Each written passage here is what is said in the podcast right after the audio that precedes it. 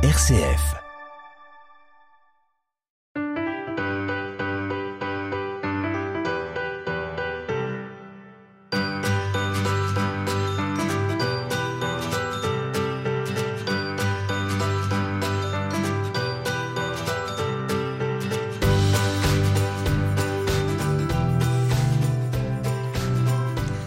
Toujours en décalage à côté de la plaque, pas dans les clous, bizarre. Solitaire, bien dans mon univers, décalé. Besoin d'un cadre pour m'autoréguler dans le tout ou le rien. Je doute. J'entends le bruit du frigo. Jamais en cohérence avec le monde, jamais en affinité avec les gens. Les gens, ils me fatiguent, trop imprévisibles. Ce qui m'intéresse ne les intéresse pas. Je veux pas qu'ils me touchent. Je ne sais pas quelle tête faire. Alors ma technique imparable, le sourire parfait. Le frigo fait trop de bruit. Né avec une déficience il y a 14 ans, pas d'autre choix que de faire avec. Mon corps va tout doucement, alors que ma tête veut aller trop vite. Je vois sans regarder, je pars sans savoir si je reviendrai. Je fonctionne différemment. Je connais par cœur le nom de tous les coléoptères, je suis sage, trop sage. Je n'aime pas être contrarié. Mes pensées tournent en boucle. Le bourdonnement du frigo m'envahit. Mon cerveau est une ruche. Ça bourdonne crescendo. Je flanche.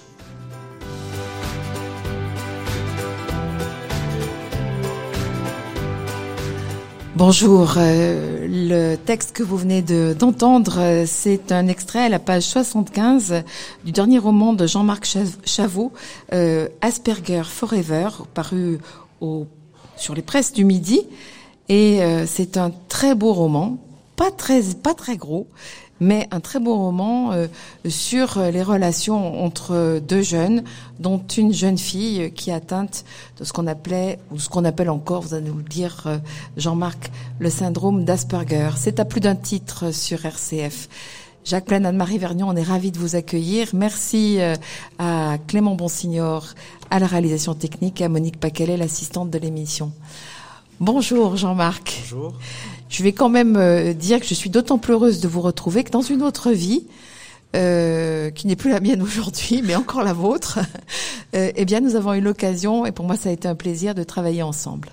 Mais à l'époque, je ne savais pas que vous aviez, euh, parmi vos trois enfants, un, un jeune qui, justement, était atteint de ce, syndrome d'Asperger.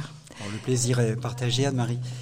Euh, oui, euh, mais il faut dire que autant, euh, peut-être pas si lointain où on s'est connus, où on a travaillé ensemble, on a travaillé ensemble. notre fils, même s'il présentait des, on va dire, certains comportements qui pouvaient montrer qu'il était un petit peu différent, n'était pas du tout catalogué dans une problématique autistique en fait. Et c'est venu plus tard, au moment de l'adolescence, comme à pour tant d'autres jeunes, au moment où les hormones travaillent, euh, il y a vraiment à ce moment-là, euh, comment dire, des difficultés supplémentaires qui apparaissent et euh, ces difficultés supplémentaires dans, dans, dans, la relation au monde, dans, dans la manière de s'intégrer aux autres, va faire qu'il peut y avoir, comme ça a été le cas pour mon fils, un burn-out. Et après, ben voilà, on essaie de comprendre le burn-out et on arrive à, à ces problématiques-là qu'on n'avait pas imaginées. On en reparlera à la fin de l'émission en particulier parce que euh, votre fils, l'histoire se passe en 76 en ce qui concerne vos, deux héros principaux. Euh, votre fils lui est né euh, beaucoup plus récemment, il a une vingtaine d'années aujourd'hui. Et en fait, on, vous nous disiez avant de commencer l'émission que cette, ce, ce handicap, faut l'appeler comme ça, je pense, est un n'est pas si connu que ça et du coup pas si diagnostiquer que ça, avec tout ce que ça suppose au niveau du, au niveau du traitement. Oui, donc même aujourd'hui, donc en, 2023, euh, je pense que c'est peut-être un mal français ou peut-être plus un mal français que quelque chose que l'on rencontre, quelque chose que l'on rencontre moins dans d'autres pays. Effectivement, tant au niveau du diagnostic euh, qu'au niveau après de, de l'aide pour ces euh, pour ces personnes-là, euh, jeunes ou adultes, euh, je pense que la France est en grand retard Et dans le diagnostic, euh, euh, il y a des personnes qui aujourd'hui ont 40, 50 ans et qui, par le diagnostic, découvrent qu'elles ont été autistes, mais elles le découvrent sur le tard. Et elles comprennent en quoi elles ont été différentes, ces personnes-là, durant toute leur vie, où elles avaient l'impression un petit peu de, de, passer à côté des choses, et là elles comprennent pourquoi. Et puis sinon, pour les jeunes, c'est aussi très difficile d'être diagnostiqué. Par exemple, le centre euh, qui se trouve à l'hôpital de, Bellevue, qui s'appelle Léane, permet de, voilà, au travers d'un certain nombre d'items qui sont validés ou non, de définir si une personne rentre dans le cadre du spectre euh, autistique. Eh bien, il faut à peu près au moins deux ans d'attente pour euh, obtenir une réponse. on se pose la question de certaines personnalités du passé. On se dit, mais est-ce qu'elle n'était pas Asperger On parle le douanier Rousseau, on parle Mozart en particulier. Donc, il y a des, gens qui n'étaient pas, qui n'ont jamais été détectés pour des personnes à haut potentiel intellectuel, oui, euh, souvent la question peut se poser. Mais on n'aura pas la réponse hein, sur des personnes. On, parlait d'Elon Musk aujourd'hui aussi, par exemple. Alors, on en retira un mot euh, à la fin de, l'émission, si vous le voulez bien.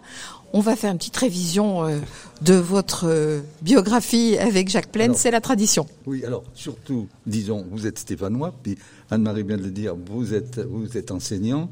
Euh, vous avez fait des études de, géographie.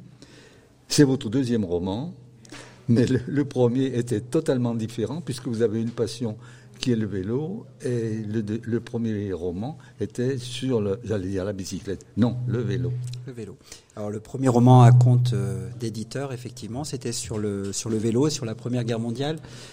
Donc disons qu'il y avait un fond historique qui est un petit peu euh, que je connaissais que je connaissais vraiment. Donc ça donnait vraiment une sorte de sécurité et, et l'histoire. Euh, voilà, disons que le fond était déjà euh, était déjà on va dire connu de ma part et j'avais plus qu'à qu'à forger une histoire sur ce fond historique. Voilà, et vous avez reçu à l'émission pour ce pour ce pour ce roman. Voilà. Et aujourd'hui, donc, Asperger Forever, euh, avec un cœur sur la, première de couverture, V plus A, Valentine plus Antoine, on le sait une fois qu'on a commencé à, lire le, le, roman. Alors un roman euh, à deux voix, puisque les deux héros essentiels, Valentine et Antoine, euh, racontent, racontent leur vécu bien différent, même si, on en parlera plus tard, il y a quelque chose de très profond qui les rattache, en particulier leurs grand-mères respectives et leurs mères respectives aussi, euh, toutes les quatre euh, par paire, je dirais, avec euh, de sérieuses ressemblances. Euh, ce récit à deux voix, il fallait absolument que Valentine, par exemple, puisse aussi s'exprimer, en sachant que vous lui donnez la parole à différentes périodes de sa vie, à la fois quand elle est enfant, elle a à peu près le même âge qu'Antoine, mais aussi, on parle pas, de la fin, mais à différents moments de, son adolescence et, même de son début d'âge adulte. Il y a l'histoire entre Valentine et, Antoine, donc c'est une histoire de, de gamin, une histoire d'amour également. Donc ça, c'est la première lecture dont vous parliez.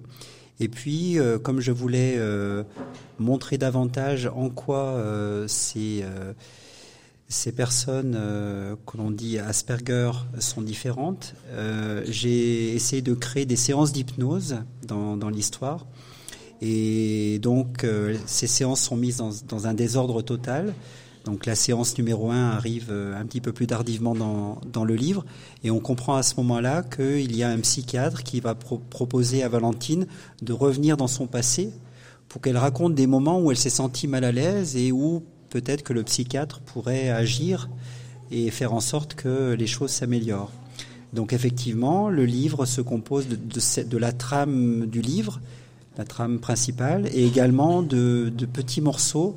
Euh, vous avez commencé d'ailleurs euh, euh, par la lecture d'un extrait, voilà, où on retrouve Valentine à 3 ans, déjà en difficulté, qui n'apprécie pas les câlins de ses, de ses, parents. À 13 ans, où elle voit qu'elle a, qu'elle a du mal dans les relations sociales avec les enfants de son âge à 18 ans, où elle est totalement différente, où elle, elle sent son corps qui, qui, a du mal à agir et sa tête qui va trop vite. Voilà, on la retrouve à différents âges de la vie.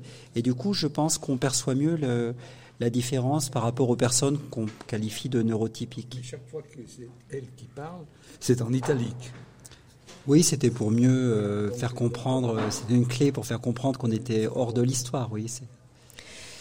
Alors, ça commence avec Antoine. C'est quand même Antoine qui va rencontrer Valentine, on va dire, euh, et ça commence en classe, euh, sans pas par hasard, euh, dernière, euh, dernier jour d'école et départ à la retraite de l'instituteur Pépé Guillaume, un homme, enfin Marcel Pagnol, vous le citez, mais il est vraiment pas loin, y compris d'ailleurs dans, dans les dialogues entre enfants, c'est à, à mi-chemin entre le, temps des secrets et la guerre des boutons. Oui, c'est un petit peu ça. Il y a un petit côté Pagnol dans, dans ce livre, toute modestie bien sûr. Euh, oui, le livre part au départ sur, euh, sur la fin de l'année euh, d'une fin de CM2.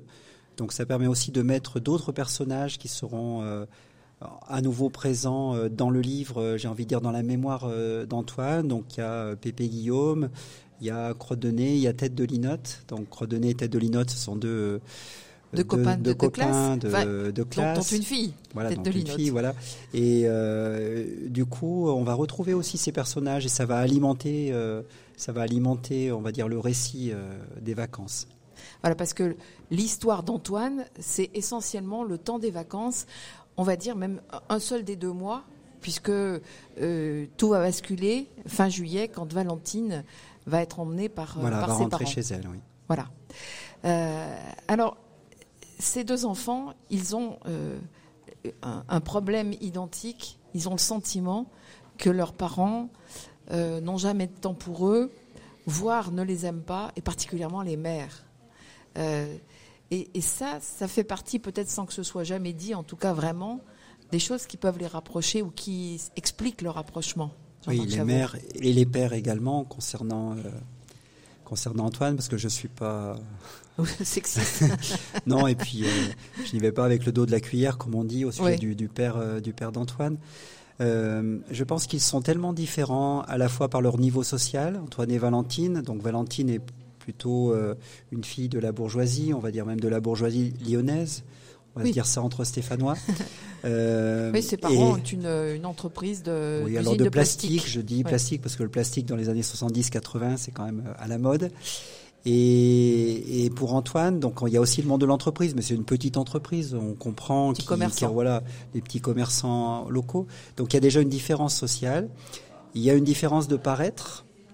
Et donc il fallait bien et créer au départ, me semble-t-il, une situation qui puisse euh, faire que Antoine ait envie de se rapprocher de, Valentine. Donc cette situation, ce sont euh, effectivement le désamour de, des mères, également des, pères, à leur égard. Et je pense que c'est ce qui, euh, va forger leur, leur, leur, rapprochement en fait.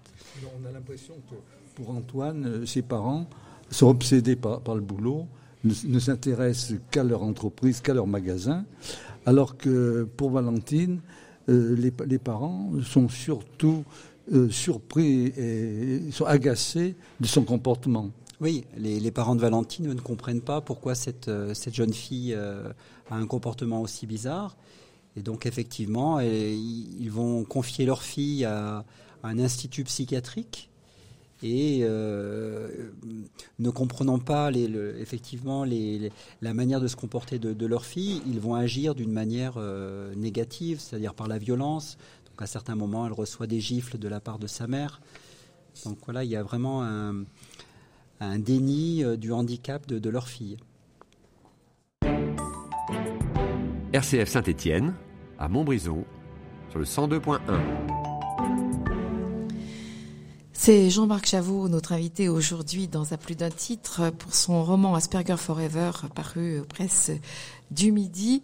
Euh, alors, ils vont se retrouver pendant les vacances et euh, ils vont se retrouver parce que chacun est chez sa grand-mère. Alors, euh, c'est mamie pour Antoine et puis, euh, évidemment, on, n'entend euh, euh, pas vraiment Valentine parler de sa grand-mère, parce qu'on en reparlera aussi. Elle, ne parle pas. elle, ne parle pas. Elle ne parle pas. Ce n'est pas pour tous les, autistes pareil.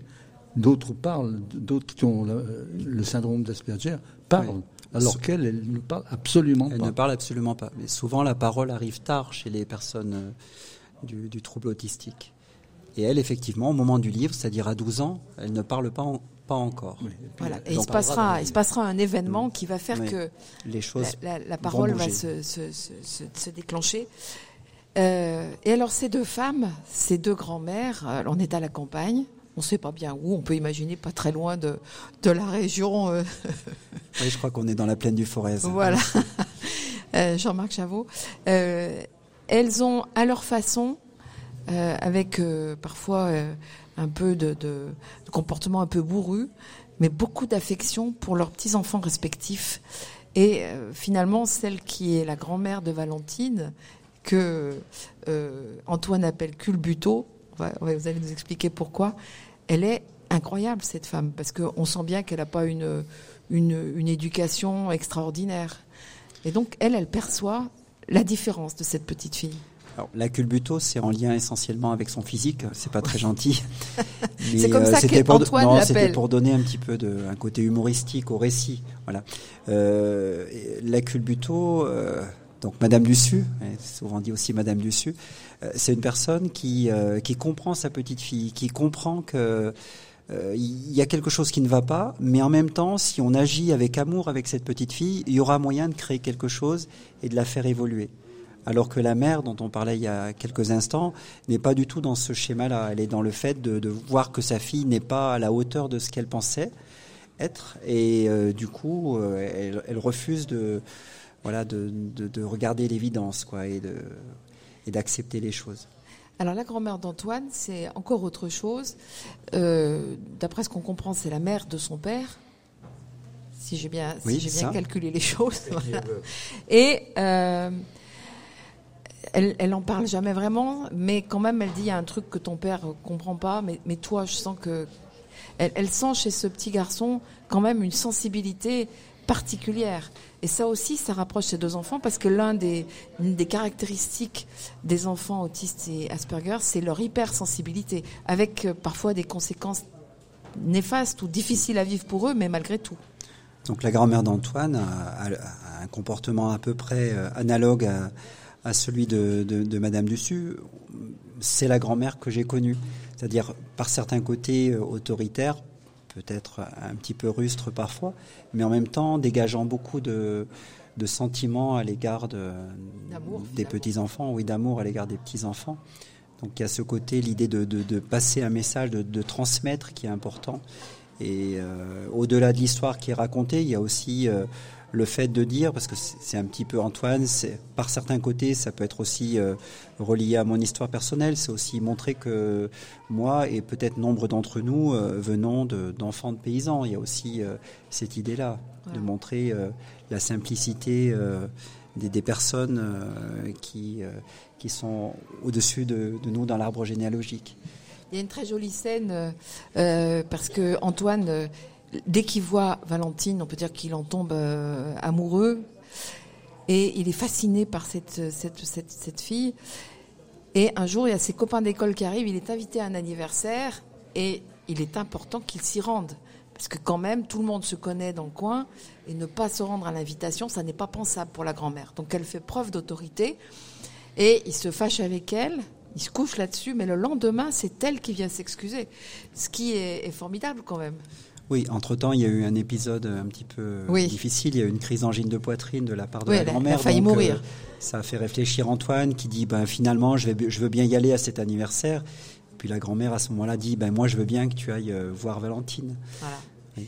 Il y a un chemin fait l'un vers l'autre et c'est ça que l'on retrouve dans votre roman, Jean-Marc Chavot. C'est euh, la façon dont certains vont faire l'effort d'aller vers l'autre et puis d'autres euh, soit par indifférence, soit parfois par incapacité personnelle, euh, soit par égoïsme, vont refuser. Je pense qu'Antoine est, est, totalement amoureux dès le départ de, de, Valentine, donc il est impressionné par sa beauté, il est également impressionné par, par les tenues euh, qu'elle qu porte sur elle, donc souvent des robes. Euh, des chaussures vernies, des, des, tenues absolument pas adaptées au, ouais. au monde rural. Et donc, Quand, euh, elle découvre tout d'un coup qu'il veut se laver, alors que justement il se lavait jamais, il était ça, elle comprend qu'il y a un truc. Oui, euh, elle perçoit tout. Ben, normal, il n'avait pas envie de se laver. Euh, elle lui dit, ouais, à un certain moment, tu sens le bouc, viens te laver, etc. Et puis après, quand il a croisé Valentine, c'est lui qui demande à se laver. Donc forcément, il y a anguille sous roche. Hein. alors, l'une des choses qu'il comprend très vite en la, en la regardant simplement, à la première la première rencontre, c'est qu'elle est fascinée par la lumière. Et il va avoir une idée euh, formidable euh, parce qu'en fait, au début, elle ne se manifeste pas, donc elle ne parle pas, mais elle, ne, elle fait comme si elle ne le voyait pas. En fait, il n'y a, a, pas de, même de croisement de regard. Et donc, il va rentrer chez lui. Il va faire quelque chose avec son vélo, ce qui ne nous étonne pas en ayant entendu parler ou rappelé votre premier roman, Jean-Marc Chabot. Il va aller customiser son vélo. Euh, oui, comme nombre de ces personnes du trouble TSA, comme on dit aujourd'hui. Donc il peut y avoir des hypersensibilités, des hyposensibilités. Euh, donc pour ce qui concerne Valentine, Valentine a une hyposensibilité à, la lumière. Donc ça veut dire qu'elle euh, elle n'est pas gênée par la lumière, elle a même besoin de forte lumière. Donc son regard est attiré vers tout ce qui est euh, rayon du soleil, rayon lumineux. Donc là dans le livre, il y a le soleil qui est en train de se coucher, qui se reflète sur le, le chéneau d'un toit. Donc elle regarde plus le, le, toit ou qui est lumineux, qui est en train de s'embraser, plutôt que de regarder Antoine, bien évidemment. Et puis il y a aussi des, des hypersensibilités. Et donc pour ce qui concerne Valentine, donc c'est euh, une gêne très forte vis-à-vis du bruit. Euh, voilà. Tout à l'heure dans l'extrait que je lisais, il y a ce, ce frigo qui fait trop de bruit entre autres. Voilà, mais pas seulement, hein, bien sûr, dans l'histoire et dans les. Euh, donc il va, il va euh, comme ça rivaliser d'imagination pour euh, pour faire naître un certain nombre d'événements, d'événements lumineux. On ne parlera pas de celui qu'il qu'il organise pour elle lorsqu'elle lorsqu'elle part et puis qui finalement ça sera la dernière fois qu'il la verra. Il, il, a une imagination euh, fantastique qui est peut-être celle des enfants de cet âge-là, entre autres, mais pas seulement. C'est quand même un enfant un peu, euh, je dirais, privilégié pour, pour d'autres enfants que ces enfants-là. Oui, l'extrait que vous évoquiez tout à l'heure, donc euh, il veut entrer en communication avec Valentine, qui elle n'est pas du tout dans, dans cette idée de, de, communiquer. Donc effectivement, il va choisir de prendre son vélo et de mettre sur les rayons de des roues de, son, de sa bicyclette, de mettre des, des petits cartons et de les, de les enrober d'aluminium. Et du coup, en se déplaçant avec les rayons du soleil, il va arriver à régler la mire et à faire en sorte qu'il y ait des, voilà, de la lumière qui parvienne jusqu'à la fenêtre de Valentine, qui finit par comprendre et qui finit par, euh, par ouvrir. Donc, euh, il y a l'imagination, en fait, je crois, des, des enfants de cet âge-là, hein, qui sont, euh, qui ont une imagination sans, sans limite. Et là, l'imagination, elle est mise au service de, bah, de rentrer en relation avec, euh, avec Valentine. Alors, c'est aussi, euh, c'est aussi parfois la cruauté dont peuvent faire preuve aussi les enfants, euh, puisque notamment quand il va à cet anniversaire avec ses, ses trois frères, euh, il est en fait en classe normalement avec euh, Didier, son, son, meilleur copain, mais il se moque très vite de lui en lui disant ouais, il est amoureux de la gogole. Et euh, il, se, se, révolte, se rebelle, mais ça aussi, c'est l'enfance. Je pense qu'à oui, euh, à plusieurs, les enfants peuvent être euh, méchants. Et donc, euh, les autres enfants qui ne sont pas du tout dans, dans l'idée d'aller séduire Valentine, qu'est-ce qu'ils voient? Ils voient avant tout le, la différence, qu'ils ne comprennent pas. Et donc, ils ont plus envie de se moquer, de la traiter de, de mongole comme on disait euh, à l'époque, hein, Gogol, Mongol. Et, et, Antoine ne, ne, comprend pas. Alors, euh, il y a un petit trait d'humour qui est lâché à un moment donné, mais quoi, elle habite pas en Mongolie, euh, pourquoi l'appeler Mongol, etc. Et puis, euh, Antoine, lui, il est dans une autre démarche, hein, celle de, de, séduire à tout prix Valentine, donc il va pas du tout rentrer dans ce schéma-là, mais bien évidemment, s'il avait été dans d'autres dispositions, peut-être qu'il serait rentré, on va dire, dans cette logique négative. Voilà, on va. Pas classique que les, les petits euh, aspergères sont, sont, plus moqués que d'autres euh, dans, les, dans les classes? je pense qu'ils sont plus montrés que moqués que d'autres parce que leur comportement est n'est pas celui de, de la norme. Parce qu'ils comprennent moins la plaisanterie. alors effectivement, ils n'ont pas les plus codes. Que de la plaisanterie, c'est carrément. En général, ils n'ont pas forcément les, codes, euh, les codes de la relation sociale, ça c'est certain. Et puis ils ont des, des manières de, de, se déplacer dans l'espace qui sont un petit peu différentes. Ils peuvent faire, ils peuvent se balancer sur eux-mêmes. Euh, euh, mouliner leurs bras, par exemple. Vous voyez, ils, peuvent avoir des comportements différents. Donc avoir un comportement différent, c'est déjà une ouverture par rapport à d'autres personnes dans, la possibilité d'être, d'être montré du doigt. RCF Saint-Étienne, à Bourg-Argental, sur le 105.1. Asperger Forever, euh, euh, roman de Jean-Marc Chavot, qui est notre invité aujourd'hui euh, dans l'émission à plus d'un titre. Jacques Plaine, Anne-Marie Vernion, on évoque avec vous ce, ce roman qui est, est, basé sur la réalité, puisque notamment tout ce que dit Valentine dans ce qu'on comprend être après des séances d'hypnose, euh, j'imagine que vous vous êtes appuyé vous-même peut-être sur des choses que vous avez apprises à découvrir, à connaître euh, de, votre, de votre fils Alors des choses apprises euh, par euh, l'expérience, oui, à la maison. Également des choses apprises au contact d'autres personnes, qui, d'autres familles qui se retrouvent dans la, dans la, même situation. Et choses apprises également par des, personnes, souvent des jeunes adultes autistes, qui expriment un petit peu leur, leur mal-être, leurs difficultés leur difficulté à vivre une vie, euh, une vie normale. On a l'impression que la médecine en général euh, a compris l'autisme très tard et même euh, avec beaucoup de difficultés. Et l'objectif, c'était médicaments, médicaments, médicaments, alors que ce n'est pas ça qu'il fallait. Oui, et même aujourd'hui, vous avez des, des, jeunes enfants qui, qui font un burn-out, qui n'ont plus envie de vraiment, vraiment de vivre et la première, euh, la première chose qui vient à l'esprit pour euh, certains psychiatres, euh, c'est d'imaginer qu'il y a une dépression et de les, de les shooter de médicaments. Donc le soir, des, comprimants, des comprimés pardon, pour, contre la dépression. Et puis le matin, à contrario, d'autres cachets pour stimuler, stimuler l'activité. Et au final, ça finit par, par abîmer plus que, que d'arranger. Donc c'est pire, c'est de pire en pire après. Et donc, euh, vous avez beaucoup de, médecins aujourd'hui qui ne sont absolument pas formés euh, à la connaissance de l'autisme et qui euh, vont plus, on va dire, accroître la maladie de, ces personnes plutôt que, de la guérir. Et c'est dramatique quand même. C'est moins qu'on puisse dire, oui. Vous, vous, parliez de la France, ça veut dire qu'il y a un cas français par rapport à l'Europe?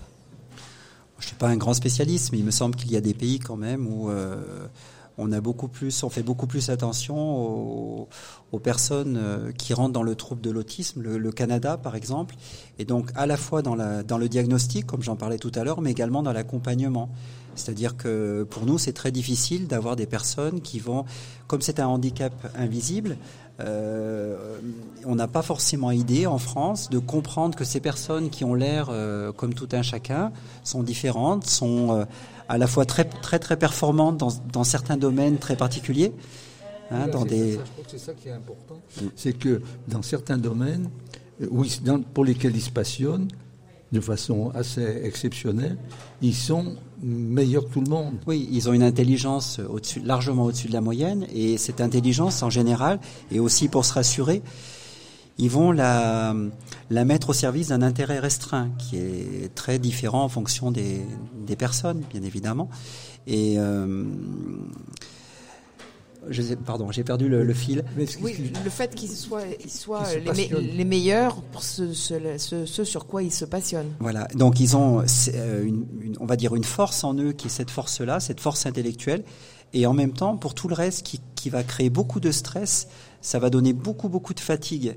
Et donc, ce sont des, des, personnes qui sont une fatigabilité très très forte et du coup qui peuvent s'écrouler ou qui peuvent qui ne peuvent pas supporter euh, euh, des journées de, de, de travail de, de, 8 heures ou des personnes qui ont besoin d'être accompagnées dans des choses qui nous paraissent euh, normales au quotidien. Euh, aller acheter une baguette à la boulangerie, pour tout un chacun, c'est quelque chose de, de, facile à faire. Mais pour une personne autiste qui plus est de haut, de haut niveau, c'est quelque chose de très difficile.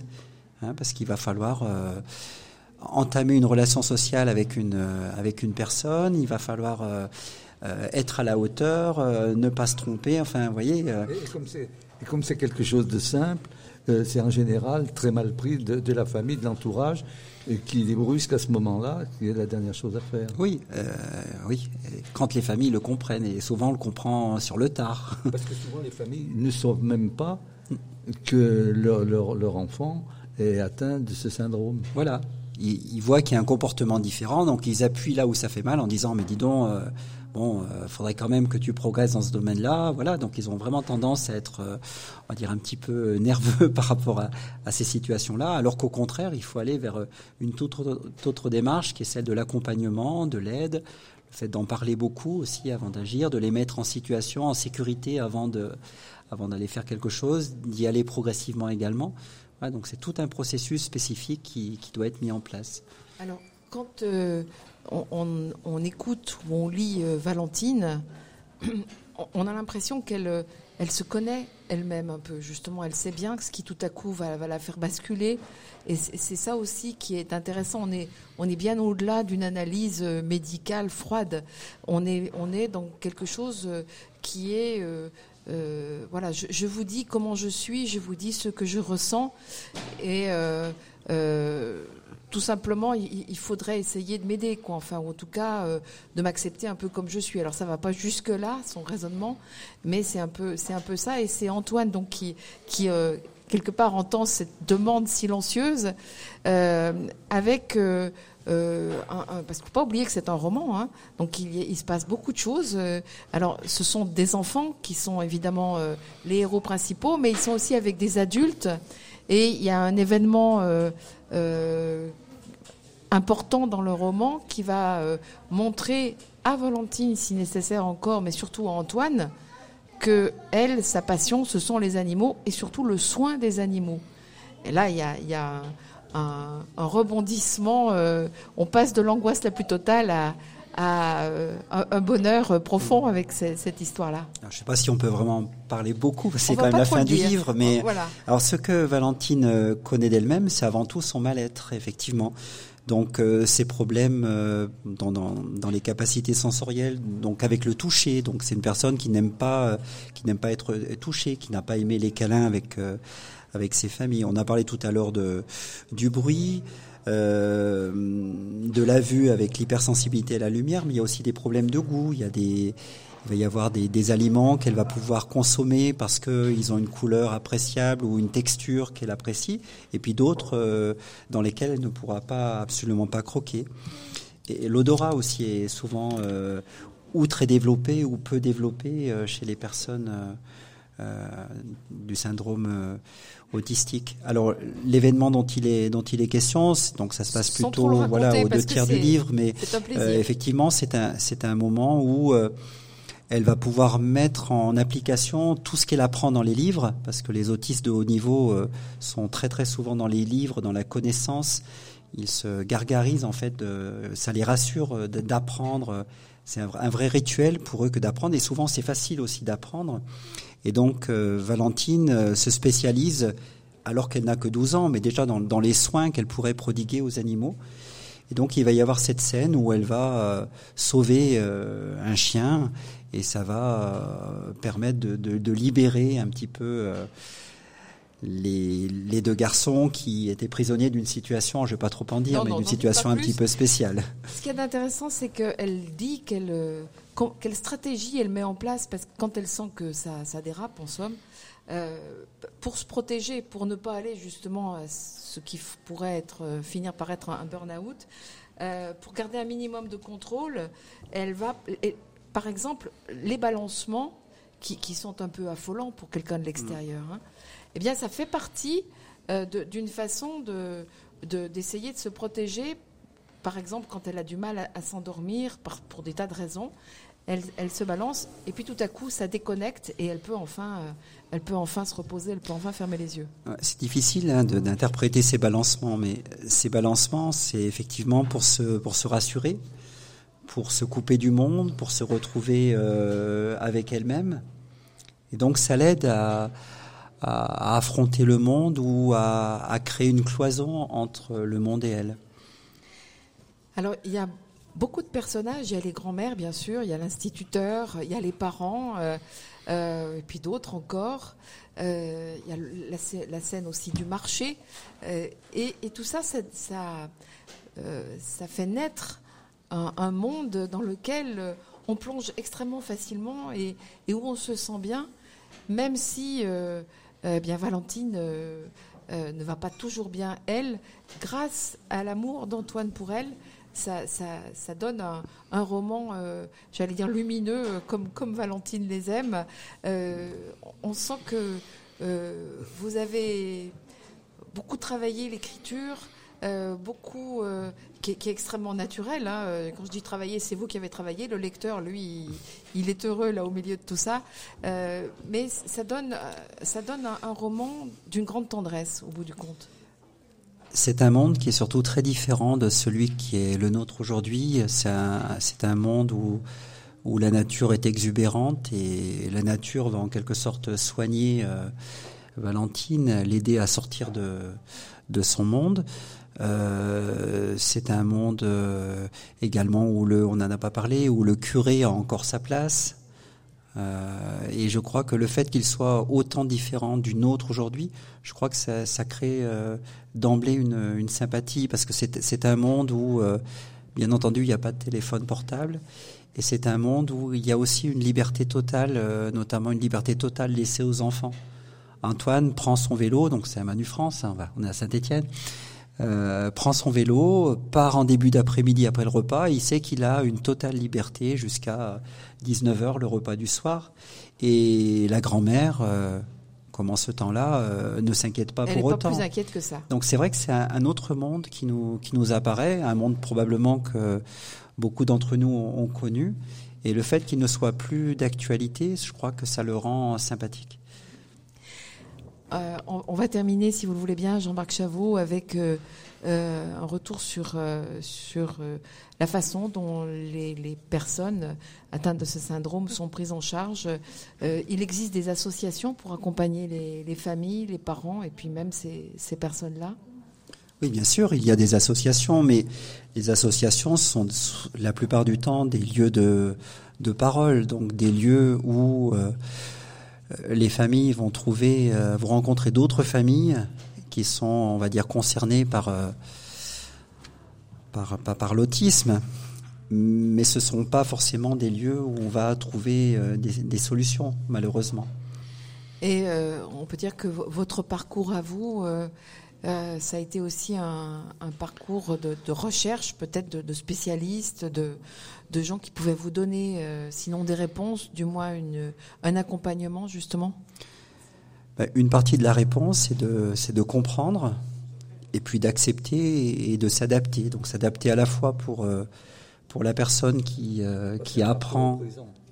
Pardon? C'est un parcours au présent. C'est un parcours au présent et je dirais aussi encore au futur. Euh, donc c'est c'est s'adapter.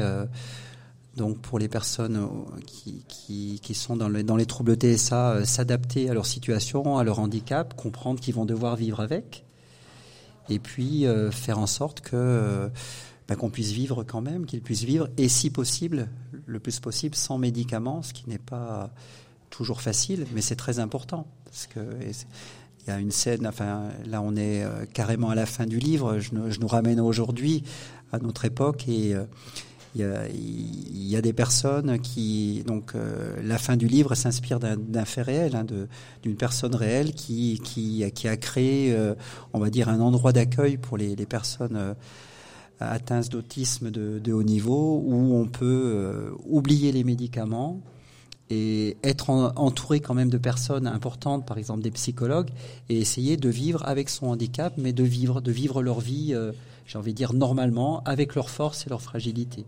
Mais ça, ça, n'existe pas en France. Si, si, ça existe, mais vous parliez d'association. Je pense qu'au départ, c'est parti d'une association. c'est pas quelque chose qui est créé par l'État. Euh, un, un livre superbe. Euh, je vais donner le prix, je le fais rarement parce qu'il est pas cher, 15 euros. Et euh, à la fois, ça permet de comprendre mieux ce que c'est que le syndrome d'Asperger. Et puis aussi, euh, c'est une plongée dans des relations et dans des, des, des liens d'affection, parfois de difficiles, hein, évidemment, mais qui, à mon avis, peuvent rejoindre tout un chacun, et bien au-delà d'ailleurs de, du syndrome d'Asperger. Jean-Marc Chavot, euh, Asperger Forever.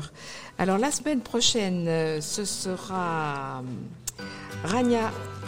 Non, je suis en septembre. Là. Si je, disais c'est moi qui l'ai interviewé, en plus, il y a problème. Voilà, j'en suis où? Pagis. J'ai pourtant le livre sous les yeux. Voilà, Malheur à qui n'a plus rien à désirer. c'est paru chez Christine Bonneton et c'est de René Pagis. Voilà. Merci beaucoup encore Jean-Marc Chavot. À une prochaine fois pour un prochain roman. Dans deux, trois ans, peut-être. Rendez-vous est pris. Merci.